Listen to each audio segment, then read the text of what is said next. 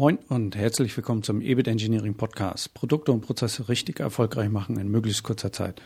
Mein Name ist Frank Brücker und in dieser Folge geht es um die Wertanalyse. Warum Wertanalyse?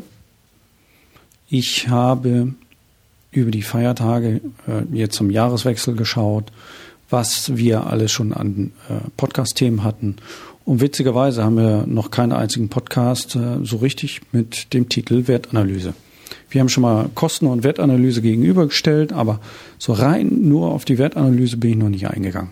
Es liegt auch daran, dass ich einen Titel hatte mit dem Namen äh, Value Management.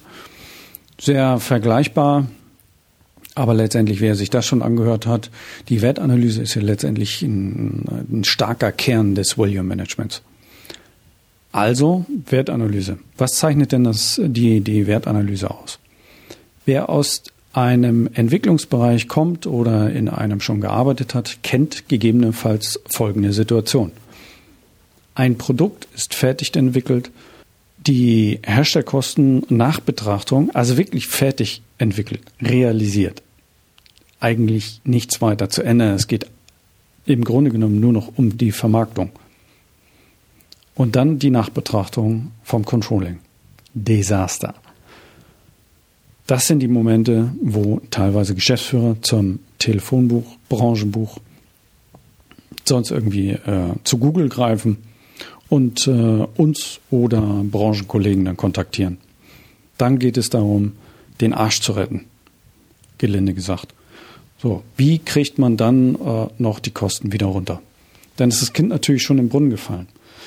Der Klassiker ist dann in den ähm, Entwicklungsabteilungen so, Männer und äh, Frauen, wir haben das Produkt zwar entwickelt, jetzt haben wir ein schlechtes Ergebnis hier vor der Brust, das haben wir so nicht erwartet. Müssen wir mal gucken, woran es liegt. Jetzt machen wir nochmal Wertanalyse. Ja, Hans-Georg oder mh, hm, Gertrud, keine Ahnung, irgendwer wird denn benannt, äh, bitte mal drum kümmern. So, noch nicht mal ein Team wird oftmals installiert, sondern es wird irgendwie nur, ähm, ja, vielleicht zumindest ein Expertenteam, äh, zwei, drei Leute, aber alle aus der Entwicklung, nicht interdisziplinär und so weiter und so fort. Ich kriege die Kretze. Aber gut, Zeit genug, jetzt äh, darüber zu reden, was zeichnet denn die Wertanalyse aus? Die Wertanalyse zeichnet letztendlich ähm, mindestens drei Dinge aus.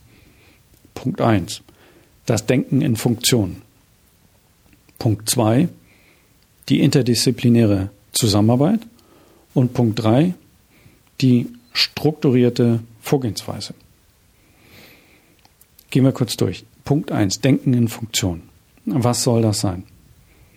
Jetzt hört der eine oder andere diese Podcast-Folge vielleicht im Auto, von daher mal ein Beispiel aus dem Fahrzeug. Die Hände sind hoffentlich am Lenkrad, es sei denn, es ist gerade auf äh, autonomes äh, Fahren geschaltet. Und äh, mache ich auch. Manchmal äh, spiele mal ein bisschen rum mit den neuen Assistenzsystemen. Aber in der Regel sollten dann schon äh, spätestens alle nach 30 Sekunden, wenn diese Warnmeldung kommt, müssen die Hände wieder ans Lenkrad. So, welche Funktion hat das Lenkrad? Darauf will ich hinaus. Okay, ich gebe einen Vorschlag. Ähm, Lenkbewegung ausführen. Richtungswechsel anzeigen, Fahrzeug steuern. Kann man jetzt drüber diskutieren. Es geht nicht darum, das jetzt äh, schwarz-weiß äh, mathematisch richtig zu haben, sondern letztendlich ist das dann äh, eine Art und Weise, über ein abstrakt über ein, eine Funktion, eine Wirkung eines Produktes zu diskutieren. Jetzt gehen wir weiter, wo es gegebenenfalls ein bisschen klarer wird. Das ist die Servolenkung. Wer kennt die Servolenkung? Hände hoch? Nein, Scherz, äh, sind ja alle im Auto. Ähm, natürlich ähm, ist es dann die Funktion Lenkkraft unterstützen. Ja, oder äh, Lenkbewegung unterstützen. Vielleicht so in die Richtung. So, was habe ich getan? Ich habe die Wirkung des Produktes jetzt äh, abstrahiert, bisschen abstrakter beschrieben und dadurch haben wir die Möglichkeit, äh, für eine Funktionenbeschreibung mehrere Lösungsmöglichkeiten zu finden. Würde ich nur eine Kostenbetrachtung durchführen für die Servolenkung, für die Lenkung als solches, dann bleibt das einfach diese Lenkung, wie sie jetzt äh, bei Ihnen im Auto auch installiert ist. Wenn ich abstrakt über die Situation spreche, dann kann das Lenkrad kleiner werden. Das Lenkrad kann eckig werden. Wir können von ähm, hydraulischer Signalübertragung zu, wie es heute meist üblich ist, elektromechanischer Signalübertragung äh, gehen und wie es dann auch immer ausgeführt ist. Ja, es gibt so viele Möglichkeiten, das dann zu unterstützen. Würde ich reine Kostenanalyse durchführen und würde es nur um Cost-Cutting gehen, dann ist das, wie es auch so schön heißt, Number Crunching. Dann gucke ich mir die Stücklisten an und gucke, was sind die teuersten Bauteile, mache ABC-Analyse und so weiter. Das ist aber Wertanalyse jetzt, was wir hier besprechen. Also Denken in Funktion. Punkt 2. Interdisziplinäre Zusammenarbeit. Anders ausgedrückt, fachbereichsübergreifende Zusammenarbeit. Also es kommt eine Gruppe Menschen zusammen aus unterschiedlichen Fachbereichen. Marketing, Vertrieb, Produktion, Produktentwicklung, Service, Einkauf, wer auch immer noch erforderlich ist, um ein Produkt erfolgreich zu machen. Das kann äh, von Unternehmen zu Unternehmen und Produkt zu Produkt kann das unterschiedlich sein. Teilweise ähm, gibt es Anlagen, die haben einen hohen ähm, Baustellenanteil. Also eine große Anlage muss dann auch aufgebaut werden beim Kunden, deswegen Kundenbaustelle. Denn ist das näher zu betrachten, müssen die Kollegen vielleicht eher mit rein. Wenn es eher ein Serienprodukt ist äh, äh, für ähm, Konsumgüterindustrie, dann sind es wiederum andere. Also immer fallbezogen entsprechenden Kreis der Personen aussuchen. Regel dabei, äh, um die Effizienz im Auge zu behalten, Gruppengröße maximal fünf bis sieben Personen. Darüber geht es exponentiell in die Höhe mit entsprechenden Reibungsverlusten in der Kommunikation. Dazu machen wir sicherlich auch nochmal eine Folge. Gibt es Abhandlungen zu. Und äh, von daher fünf bis sieben Personen, mehr nicht. Ja, wir machen dann teilweise Projekte mit zehn oder elf, zwölf, wird schon echt haarig. Hab schon mal eine Situation gehabt mit 25 Leuten, ganz, ganz selten, aber ist ein echter Graus ist Käse. Kompletter Käse. Kommt nichts Vernünftiges bei raus.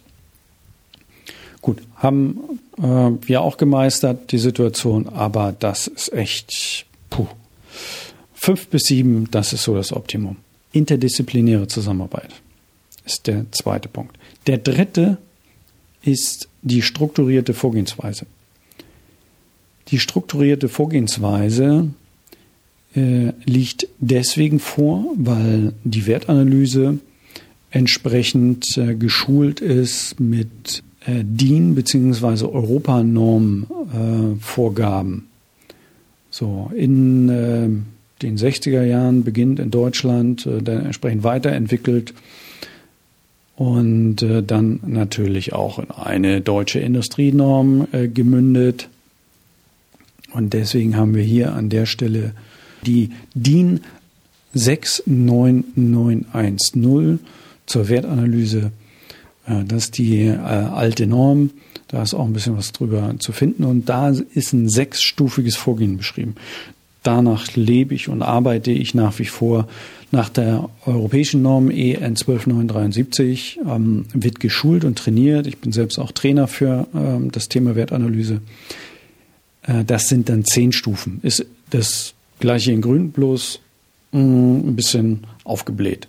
Anders gesagt, äh, detaillierter beschrieben. Es reicht aber in der Regel aus, äh, wirklich, ähm, um auch ähm, möglichst die Kommunikation möglichst einfach äh, zum Team zu halten. Äh, gehen Sie mit dem äh, sechsstufigen Arbeitsplan nach DIN 69910 rein. Wunderbar.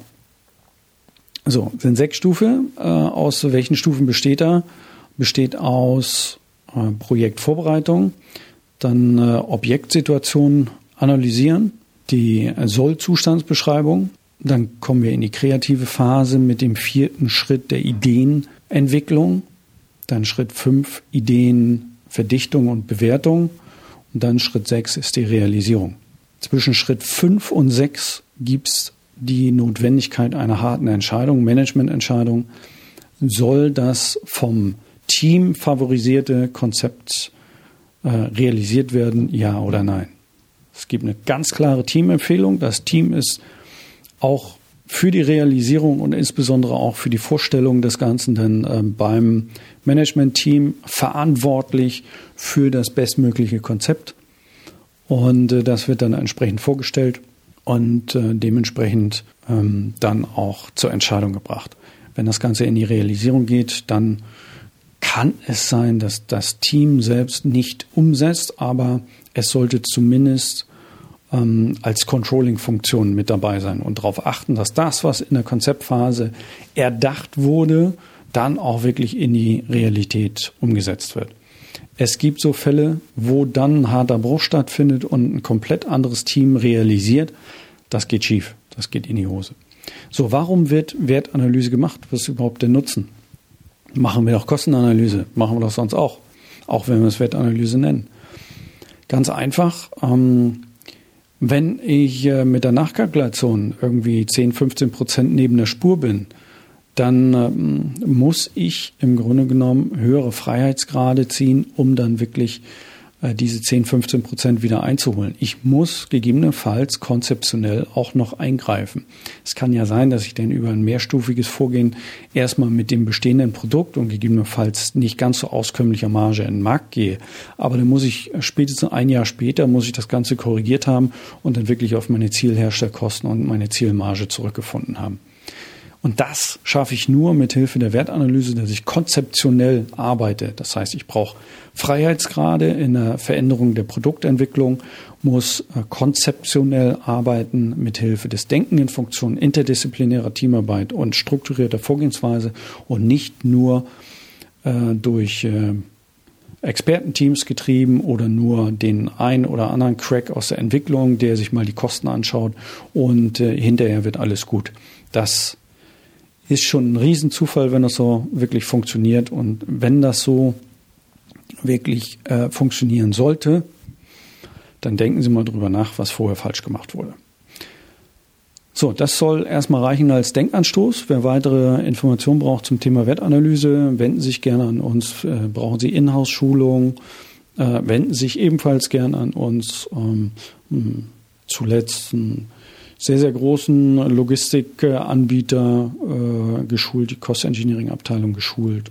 Namen nenne ich hier jetzt an der Stelle nicht, aber schon, ja, ist schon ein guter Name im Markt. Und äh, ja, rufen Sie an, Referenzen können wir dann äh, sicherlich mündlich ein bisschen was erzählen. Ansonsten gucken Sie gerne bei uns auf der Homepage ebidengineers.com bei Interesse vielleicht auch nochmal gucken, dass wir uns auch mit dem EBIT Engineering beschäftigen. EBITengineering.com. Das Buch ist jetzt seit Ende November verfügbar. freue mich äh, über Ihr Feedback. Ähm, geben Sie gerne auf iTunes auch eine 5-Sterne-Bewertung. Freue mich drauf. Und äh, vielleicht auch mal live ähm, hatte es äh, nette Erlebnis Ende Oktober. Ähm, Grüße dahin schon mal vielleicht an den Kollegen, der meinte, er wäre der einzige Hörer des Podcasts. Äh, weiß, denke ich jetzt, wen ich meine. Äh, Finde ich toll, dass er so regelmäßig dabei ist. Und äh, wir werden dieses Jahr sicherlich auch nochmal äh, telefonieren zu dem einen oder anderen Punkt. Also bis dahin alles Gute und noch spannende Projekte. Ihr Frank Bröker.